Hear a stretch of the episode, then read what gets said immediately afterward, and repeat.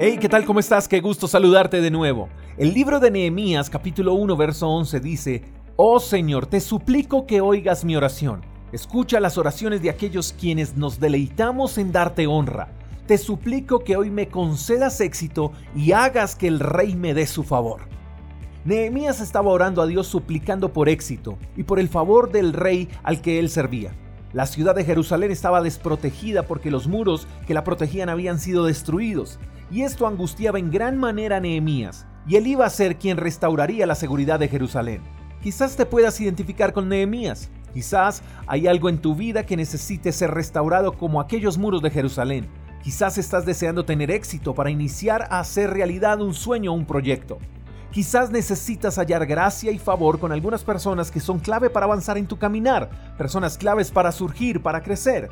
Pero ante estas cosas, Nehemías nos da una lección que no podemos ignorar, y es que Nehemías lo primero que hizo fue orar. Nehemías dice, te suplico que oigas mi oración. Eso nos deja una impresionante lección de vida, y es que nunca debemos tomar decisiones sin haber orado. Otra cosa que podemos ver en el pasaje es que Nehemías se deleitaba en darle honra a Dios. Por eso él dice, escucha las oraciones de aquellos que nos deleitamos en darte honra. Y honra es el anhelo ferviente de agradar a una persona y tú y yo debemos proponernos honrar a Dios en todo lo que hagamos. En conclusión, veo esos tres puntos para atender. El éxito en la vida sin Dios no es vida.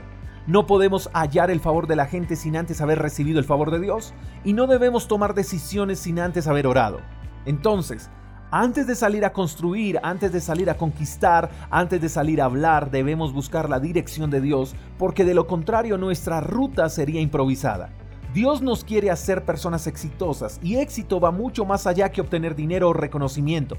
Éxito es tener el favor de Dios y esto se logra dándole honra en todo a Dios, orando y trabajando de manera diligente por esos sueños, por esos proyectos, por esos planes. Mi querido amigo, eres exitoso porque tienes el favor de Dios. Ahora, sal y prospera. Espero que tengas un lindo día, te mando un fuerte abrazo. Hasta la próxima. Chao, chao.